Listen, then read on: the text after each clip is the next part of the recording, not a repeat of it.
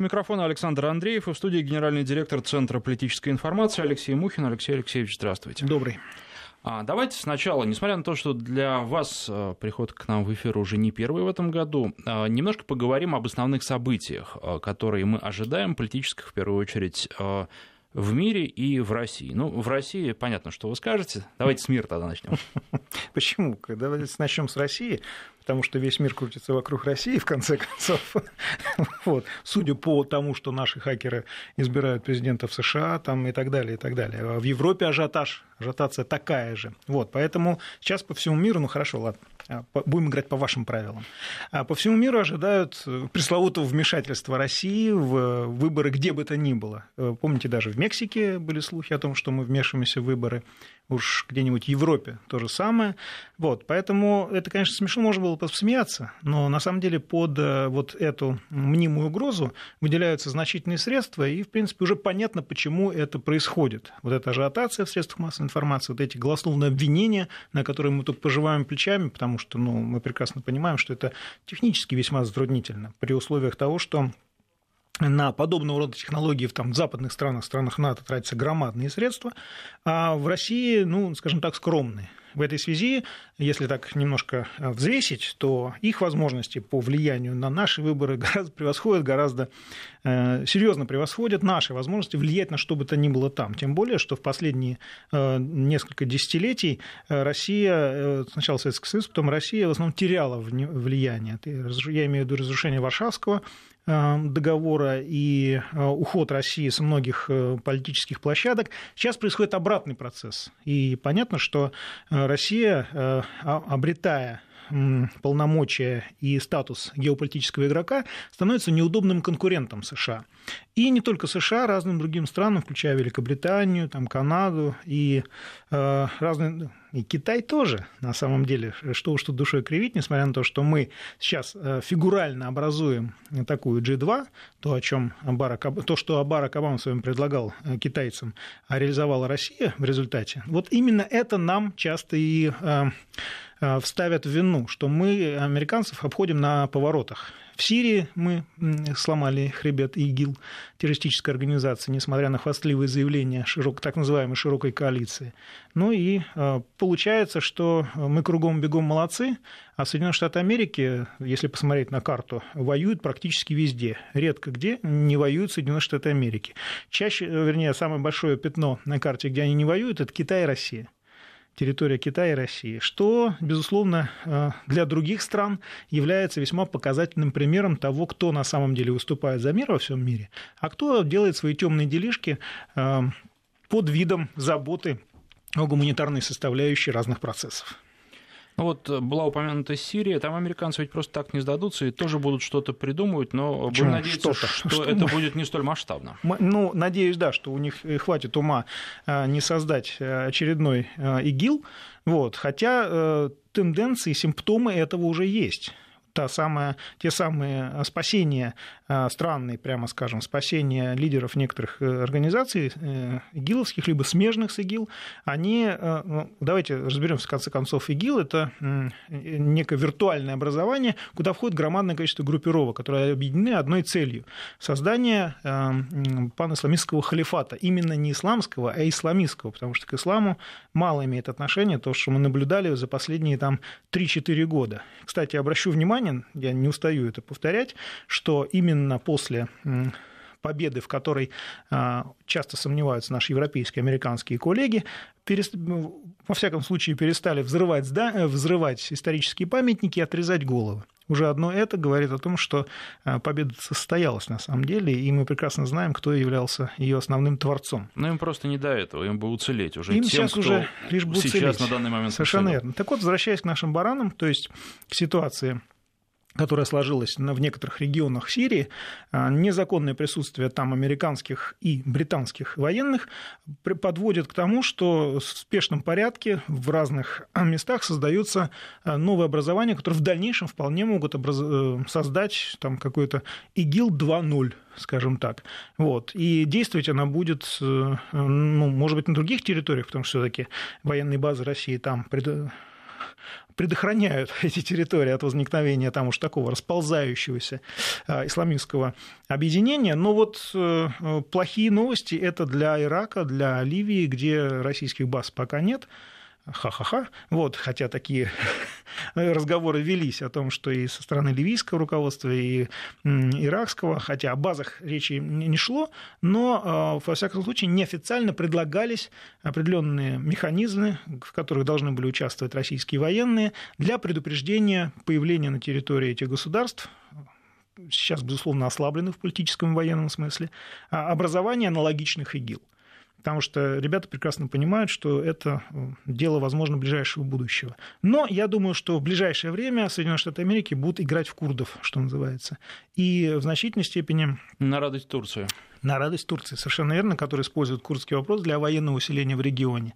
Она все-таки не а, оставила идей создания такого объединение, которое, кстати, может вполне соперничать с тем самым идеей того самого халифата. Вот. И то, что Турция пытается воссоздать ту самую блистательную порту, то есть османское государство, а, это тоже нельзя сбрасывать со счетов. Другое дело, что эти идеи сейчас в значительной степени ограничиваются просто а, финансовыми возможностями Турции, а ее военными возможностями, несмотря на то, что Турция в регионе самая сильная армия, но ситуация в Сирии показала, что а, не самая сильная, в конце концов. Вот, притом, и понятно, что Турция сейчас находится, находясь в острой конфронтации с Соединенными Штатами Америки, хотя, во всяком случае, она носит в основном имитационный политический характер, но тем не менее. А, выход Турции, к примеру, из НАТО – это серьезный удар по организации, после которой она может развалиться. Ну, а возможно, действительно, потому что обсуждается эта тема, Эксперты и говорят, да, что все-таки могут они выйти из там или, несколько или стран, они могут только пугать этим? Там несколько стран, на самом деле, готовы выйти, а, ну, теоретически. В случае складывания определенных политических обстоятельств это Франция, это Турция и, как это ни странно, Германия. А, дело в том, что Германия в значительной степени а, самая пострадавшая страна в результате множественных военных операций по всему миру. В какой-то момент, лет пять назад, Германия сказала, все, немецкие солдаты больше не воюют, вот вам грузинские солдаты, вот вам украинские солдаты, пожалуйста, пускайте их на бойню, пусть они будут пушечным мясом, что, собственно, НАТО с успехом и стали применять. А что касается Соединенных Штатов, э, в 2017 году, ну, по крайней мере, у меня складывалось впечатление, что американцы теряют популярность в мире и свои позиции постепенно теряют, несмотря на проявляемую активность. Они а, везде, где действуют, со всеми ссорятся. И действуют не в интересах, даже европейцы стали думать, а вот нужна ли нам Америка в таком виде. В 2018 это продолжится? Они, а, просто завязли, то есть слишком много конфликтов. Об этом лет пять, три года назад уже прямым текстом говорили американские же эксперты. Э, США вмешиваются, вмешиваясь в многие конфликты в разных странах, они просто начинают терять, что называется, динамику и, соответственно, контроль.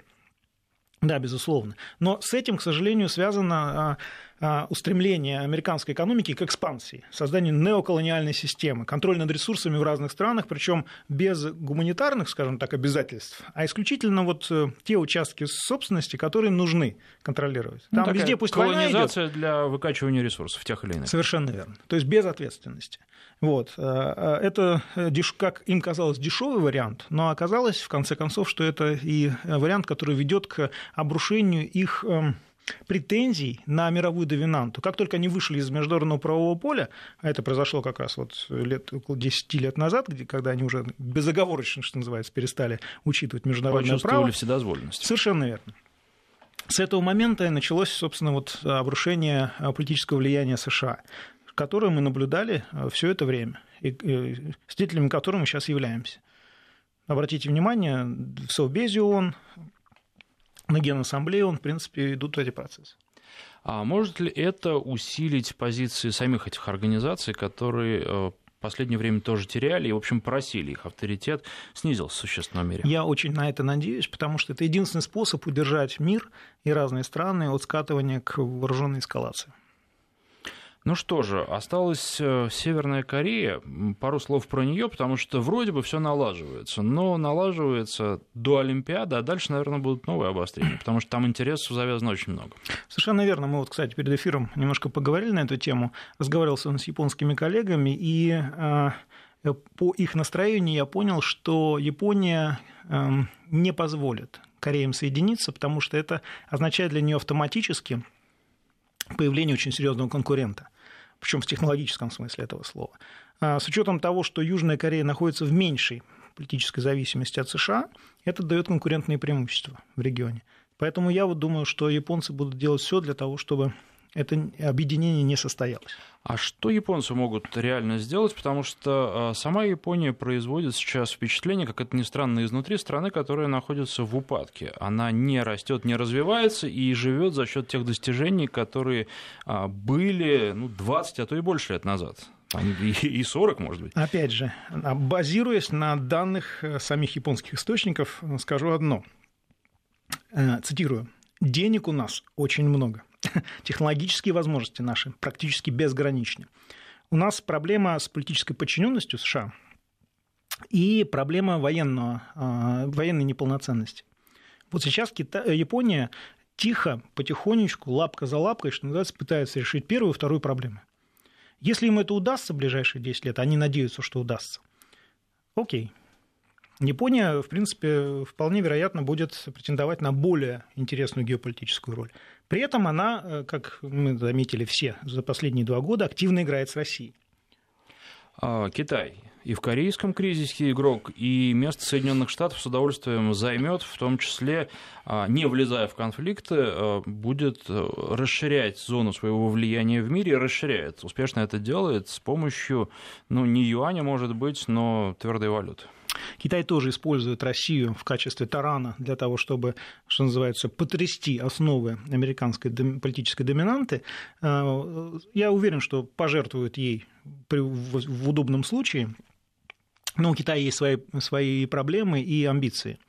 А китайское руководство, простите, китайское руководство настаивает на том, чтобы Китай был не только промышленной промышленным центром э, мировой экономики, но и э, занимал соответствующее этому статусу геополитическое положение. Поэтому э, Китай такая же проблема для США, как и для России. Хорошо, ну давайте теперь перейдем к внутренней политике. Что главное у нас, что в повестке ну, дня? У нас, понятно, у нас двухходовка из выборов, это президентские выборы. По понятным причинам это очень важное, самое важное событие за 6 лет. А, и региональные выборы, где будет меняться э, или останется московский мэр, московские выборы. И в регионах произойдет значительная ротация кадров. А, выборы и выборы, я имею в виду президентские, и то, что за ними последует. Совершенно что... верно. Речь идет о масштабной экономической реформе, которая уже готова. Но осталось назначить, что называется, ее исполнителей.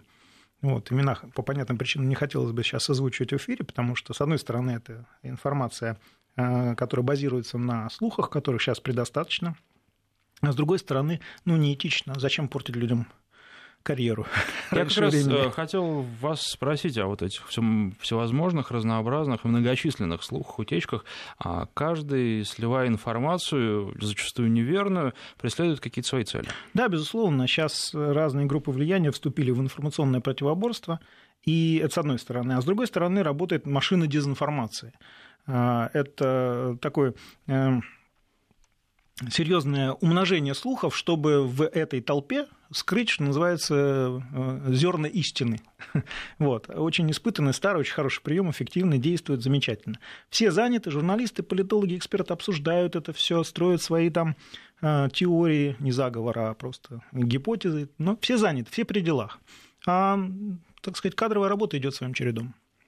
Как вы оцениваете э, текущую президентскую кампанию? Насколько она активна, на ваш взгляд? Насколько активны кандидаты? И можем ли мы ожидать какой-то серьезной борьбы? Пока кандидатов у нас много, но, судя по последнему опросу, проведенному в ЦИОМ, э, рейтинги у них невысокие, потому что ну, есть 2-3 э, кандидата, у которых больше процента, а дальше уже идет то, что в рамках совсем уж статистической погрешности. Ну, давайте, до выдвижения Владимира Путина до 7 декабря, в принципе, э, в президентской кампании была некая пауза и неопределенность.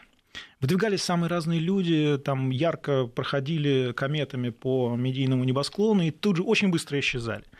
В результате э, появился, институализировал, институализировался Владимир Вольфович Жириновский, для которого эта кампания, по сути, последняя. И он, я так понимаю, хочет выступить звездно. Задача, которую он поставил... на второе место. Задача, которую он поставил перед своим штабом, это второе место, твердое, хорошее, с хорошей процентовкой и так далее. Выдвижение Ксении Собчак эм, замечательной девушки, но оно, оно выглядело и, по сути, является технологичным, технологическим. Это интересный проект с точки зрения политтехнологий, но всем понятно, и в том числе Ксении Собчак, что она не победит. Но у нее будет какое-то будущее, или она политическое нет. Использует просто этот опыт для развития в других сферах, я более думаю, ей привычных. Я думаю, что существует определенный э, план у Ксении Собчак э, по продвижению себя в качестве медийной персоны все-таки бывший кандидат в президенты, это, согласитесь, э, сильно. вот. Ну и э, я уже говорил в эфире, что я ожидаю появления кандидата X. Вот, собственно, он появился. Это Павел Грудинин. Это очень интересный поворот в ходе кампании, который делает ее не то что но насыщенной насыщенный, потому что это новый человек, это фактор вот Михаила Прохорова 12, образца 2012 года. Михаила Прохорова мы прекрасно знали – с Павлом Грудининым посложнее. Его мало кто знает, кроме людей, которые регулярно посещают разные ток-шоу, вот, и знают его как человек, который приносит в эфир клубнику. Да? Вот. Не только яблоки еще. еще яблоки и так далее. Вот. Поэтому это, стало, это становится интересным. В результате я вижу сейчас такую, э, простите за, может быть, двусмысленное выражение, с политологической точки зрения, трехчленную кампанию. То есть понятно, что есть головной кандидат, который, догнать которого сложно будет. Вот. Но согреться никто никому не мешал. Поэтому Владимир Вольфович и э, Павел Грудинин будут соревноваться друг с другом за второе и третье места. Вот. Э, я не знаю, насколько у Павла Грудинина хватит э, средств, потому что это все-таки э, президентская кампания, все-таки довольно затратное мероприятие. Вот. Но понятно, что еще третья составляющая. Там еще меньше денег, там будет бурление такое информационное, но оно не будет оказывать серьезного влияния на текущую избирательную повестку дня. Вот, все-таки вот эти три персоны, они будут ее определять. И в этой связи дальше компания будет развиваться по, как мне кажется, вполне себе традиционным, э, очень даже европейским канонам.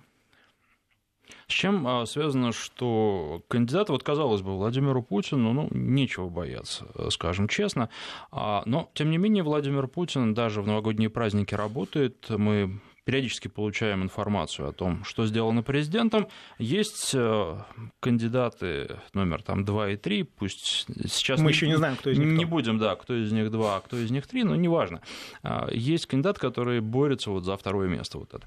И э, один уехал на лыжах кататься за границу, а ну, другого как мы выяснили, не совсем на лыжах известий. кататься. Делишки были там определенные. Надо ну. было кое-что подрихтовать. Вот. А, что касается, да.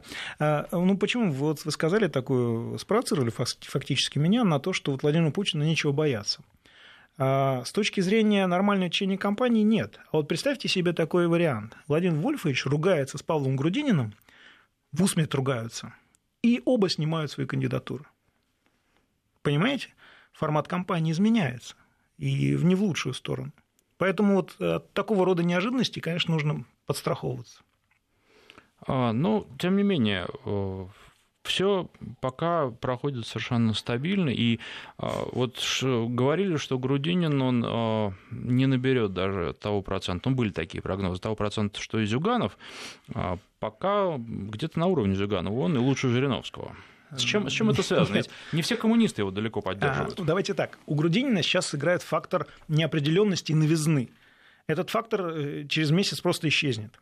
И ему нужно будет предъявить что-то избирателям, а что-то это хороший избирательный фонд, а, неплохая кампания, неплохие тезисы, очень хорошие позиции в ходе тех же самых там, дебатов либо встреч с избирателями. Все это слагаемые успешной избирательной кампании. Если этого не будет, а фактор новизны исчезнет, то, знаете, Владимир Вольфович, э, он не зря потирал руки, когда Грудинин выдвинулся вместо Зюганова. Потому что Зюганову было все понятно, а с Грудининым это саспенс, это очень интересно. Это, э, что называется, свежее мясо, простите за такую, э, в ходе избирательной кампании. И Владимир, его, так сказать, радостное предвкушение было, было вполне понятно. Он увидел интересного противника, с которым, в принципе, можно было поработать. Вот оправдает Грудинин вот эти ожидания Владимира Жириновского или нет, мы пока не знаем. Он находится в самом начале избирательной кампании. Может быть, он сейчас выглядит очень свежим, а, новым, а, интересным. А через месяц посмотрим, и все. Обратите внимание на ряд, целый ряд персонажей, которые очень хорошо начинали когда заявляли о своих амбициях, вот, и ну, буквально а в течение недели до двух, все так просто. Э, в течение недели двух просто они исчезали из информационного поля, и мы забывали о них. А Ксения Собчак может стать для Владимира Вольфовича интересным кандидатом и, как вы говорите, мясом? Тут вот я, анализируя то, как Ксения Собчак ведет себя в эфире, как она ведет дебаты, как она работает со своими оппонентами, и подчеркну, именно работает со своими оппонентами конкурентами, э, я вижу, что у нее есть очевидные слабости и очевидные преимущества. А то, что она женщина, гендерный принцип, а это преимущество. А, не всякий мужчина преодолеет стереотипы о том, чтобы обращаться с ней как со своим, что называется, коллегой-мужчиной в политическом ну, тут, поле. наверное, и не всякий избиратель это поддержит, такой подход к женщине. Абсолютно точно. Это ее преимущество. А, дальше. Она говорит простые вещи, очевидные, с которыми сложно спорить. Но э, это преимущество. Но слабость в том, что она их периодически повторяет, не аргументируя. И это слабость. А слабость в том, что она довольно много тратит эмоций для того, чтобы сломать своего а, оппонента визави. Ну, она женщина, это, наверное, она ведет себя в данном случае просто Как женщина, совершенно верно. Любой мужчина, женатый мужчина, вам скажет, что это обычное поведение, это типичное поведение для жены. Вот. И здесь опытный муж, скажем так, вполне может, что называется, ее приструнить назовем это так. Генеральный директор Центра политической информации Алексей Мухин. Сейчас мы прервемся на выпуск новостей, после него продолжим. 20 часов 34 минуты в Москве. Генеральный директор Центра политической информации Алексей Мухин и Александр Андреев. А, нас слушатели задают, а, в общем, а, правильные с точки зрения, наверное, простого избирателя вопрос. Какая разница, второе место или третье? Большая. Ну, во-первых, существует вероятность того, что кто-то из отличившихся кандидатов который проявит себя как профессионал, как э, опытный политик-тяжеловес, будет в дальнейшем приглашен а, для работы в исполнительной вертикали либо где-то еще. Такая вероятность есть. Вы думаете, вот в частности Грудинин на это рассчитывает? А, полагаю, что где-то в глубине души да. Но, во всяком случае, многие конспирологи уже прочат ему место чуть ли не вице-премьера, либо министра сельского хозяйства. Да простит меня Александр Ткачев. Вот. Но слухи такие ходят. Э, почему бы не поделиться ими, что называется, с широкой аудиторией. Но а, все будет зависеть от того, конечно, как человек себя поведет, как он себя реализует. Потому что предубранная кампания – это всегда стресс. В стрессовой ситуации человек раскрывается с неожиданных иногда для себя самого а, сторон. И совершенно очевидно, что мы узнаем, возможно, ну, вряд ли Владимира Вольфовича нового, вот. Но Ксению Собчак и Павла Грудинина нового мы, конечно, узнаем. Это я э, могу гарантировать, что называется. Вот, потому что если они будут продолжать и участвовать в формате избирательной кампании, мы увидим их с новых, э, с новых сторон. Они для себя, возможно, раскроют какой-то новый, новый потенциал. Э, может быть, не всегда в лучшую сторону. К этому тоже надо быть готовым. А, пишут политологи о том, что кандидаты пока не все возможности для какой-то а, медийной раскрутки используют. Не Конечно. все медийные поводы пропускают их. И вот, в частности, тут а, появилось мнение о том, что даже смерть а, Анпилова может являться для коммунистов таким медийным поводом. И, в общем, для части это будет проверка для них и для Грудинина, ну, отрабатывают ли они все или нет. Вот это не перебор ли? Вот здесь, на мой взгляд, эксперты-политологи могут, что называется, допуститься до мышей. Э, все-таки здесь надо э, медийный повод э, это замечательная вещь, но политики его используют в условиях избирательной кампании только после консультации с политтехнологами. Потому что сейчас в ласковых кругах политтехнологов не находится, пожалуй, только один кандидат. Владимир Владимирович Путин, который исполняет свои обязанности, да, и это ему иногда предъявляют в качестве претензии, дескать, вы не ведете избирательную кампанию. Я так подозреваю, где-то за месяц появится обвинение в том, что вам надо идти в отпуск. Ну, какой у президента отпуск, я вас умоляю, да? Вот. Но, тем не менее, эти обвинения обязательно прозвучат, это гадалки не ходи. Но а, в, остальном, в остальные кандидаты, те, кто грамотно хочет подойти к избирательной кампании, сейчас находятся в ласковых, тесных очень объятиях своих политтехнологов.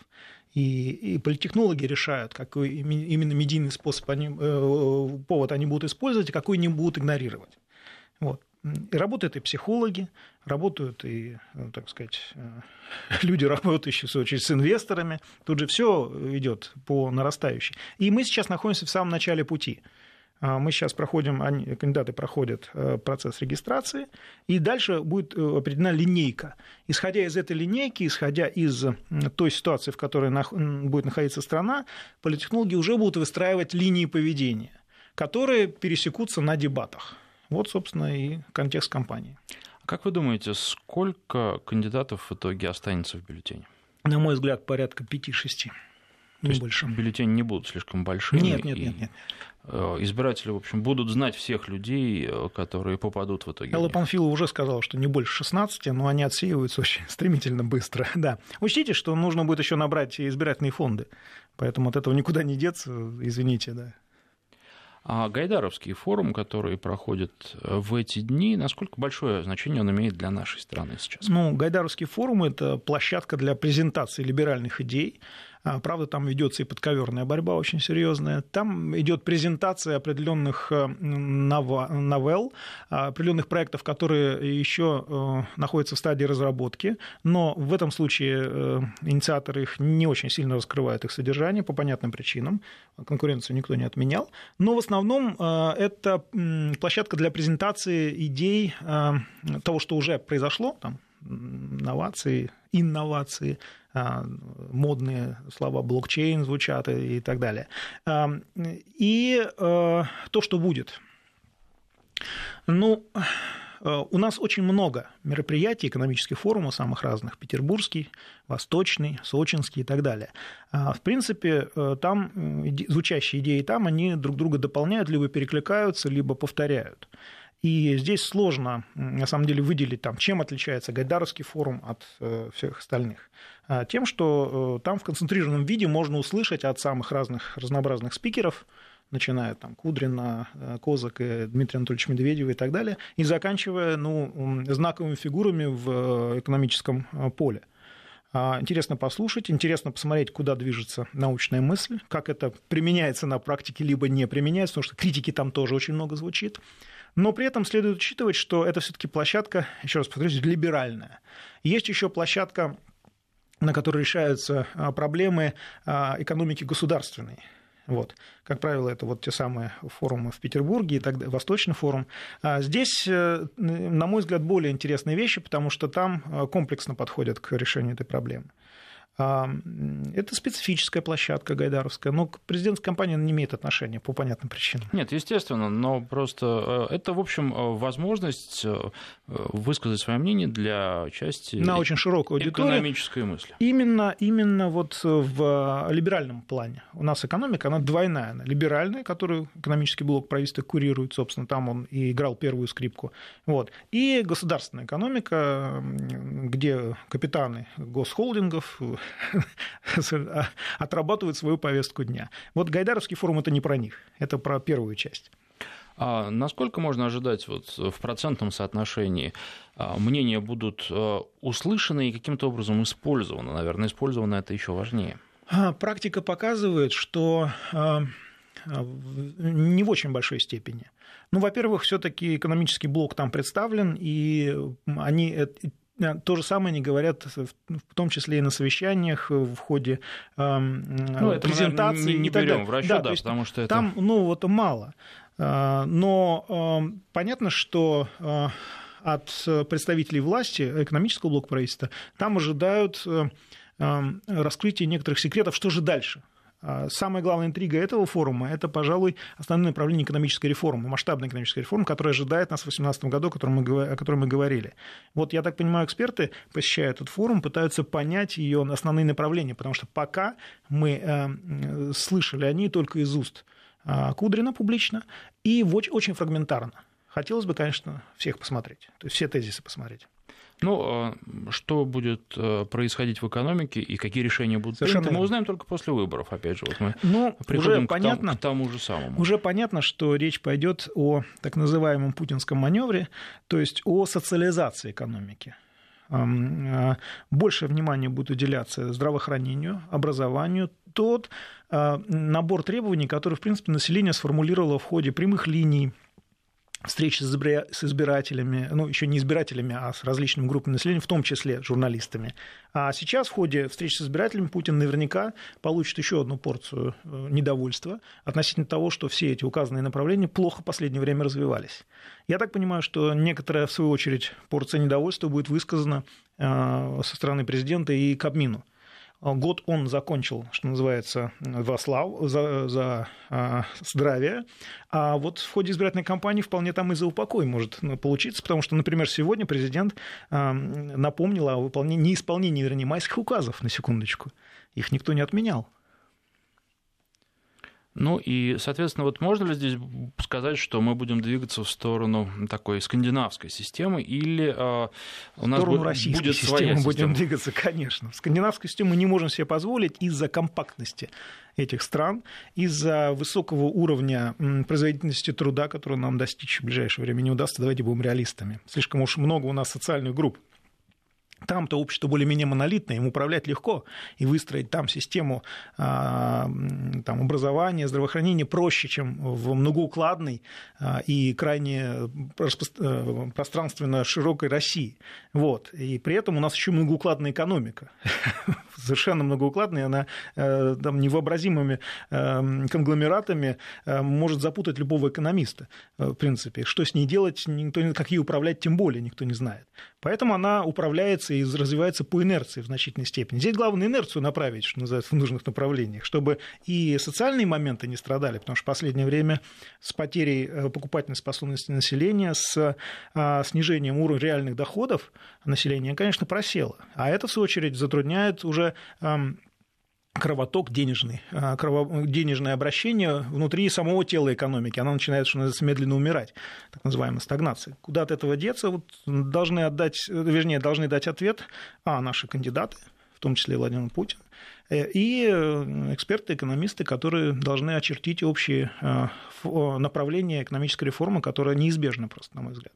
Минутка у нас еще остается до перерыва. Можно ли сказать, что наш уклад жизни, э, с учетом, естественно, современных реалий, будет чем-то напоминать, и мы будем в чем-то приближаться к дореволюционному укладу?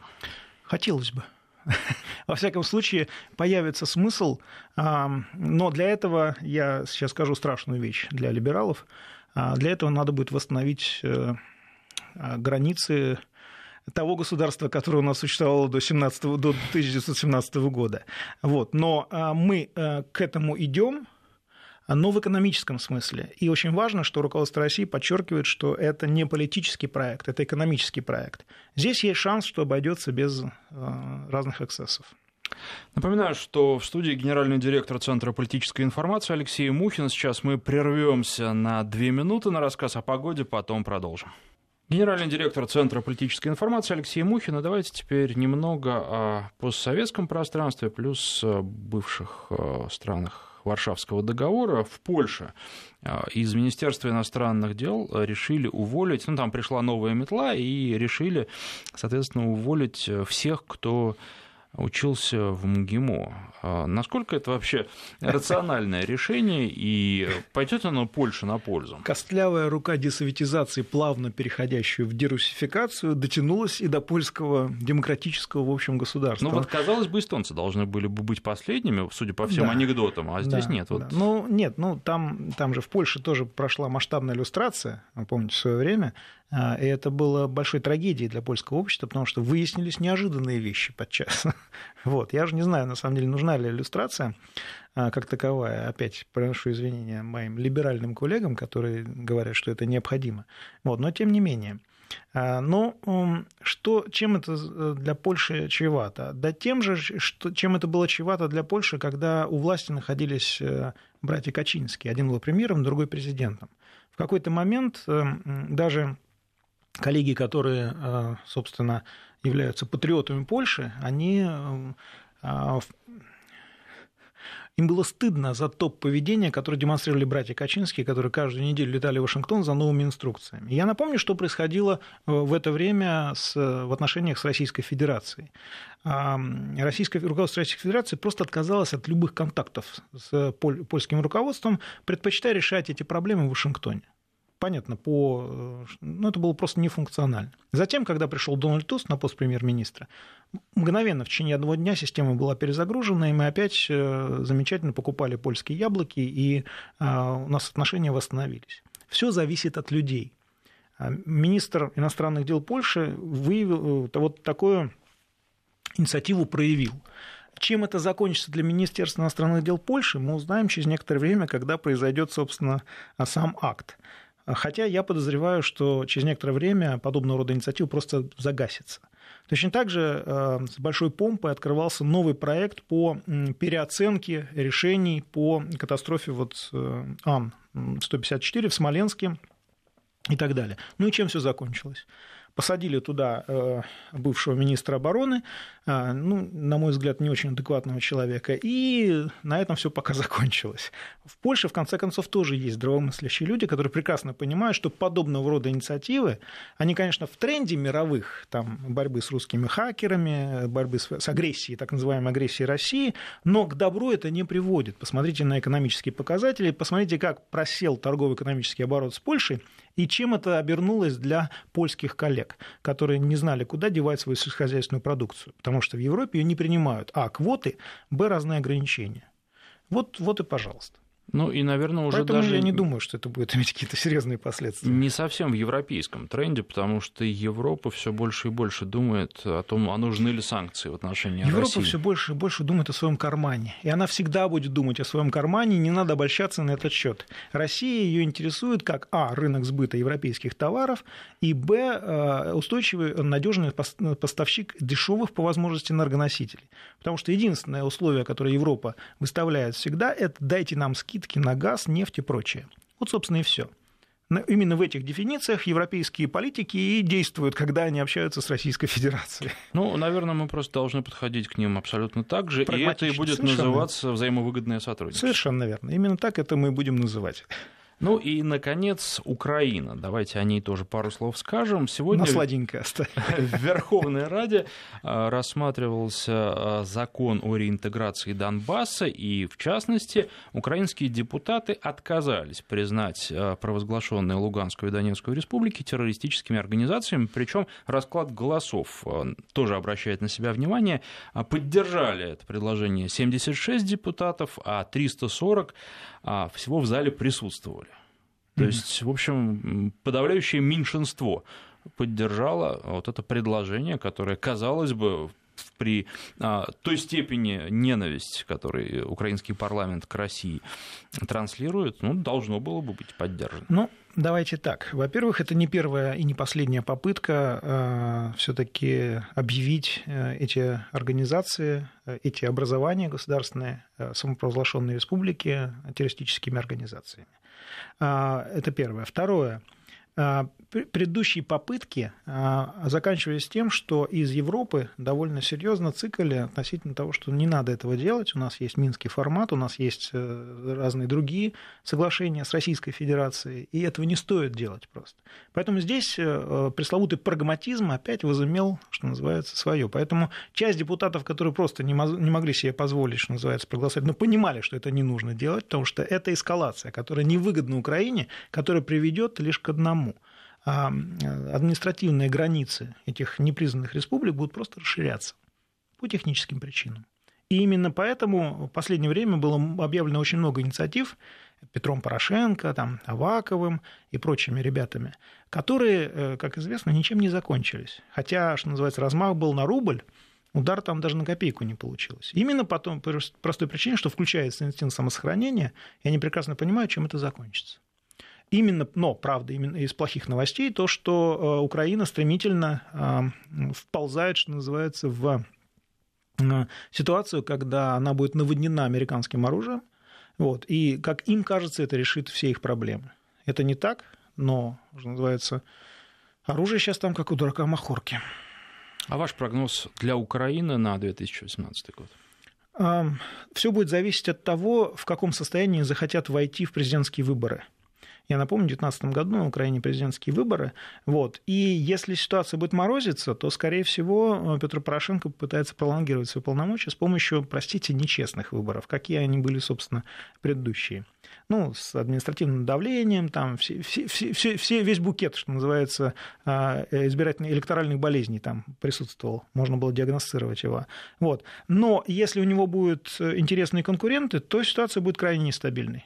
Вполне вероятно, что и а, Украину а, ожидают очень нелегкие времена не только в экономическом смысле этого слова, но и в административном. А что касается президентских выборов, не цикнут на этот раз на них? В смысле?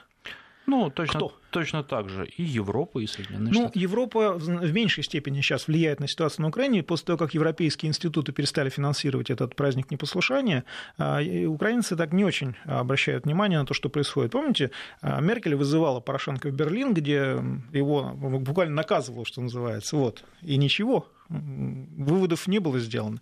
И плюс Соединенные Штаты Америки тоже теряют значительное влияние, потому что они преследуют свои интересы, а у украинского руководства сейчас появились другие интересы.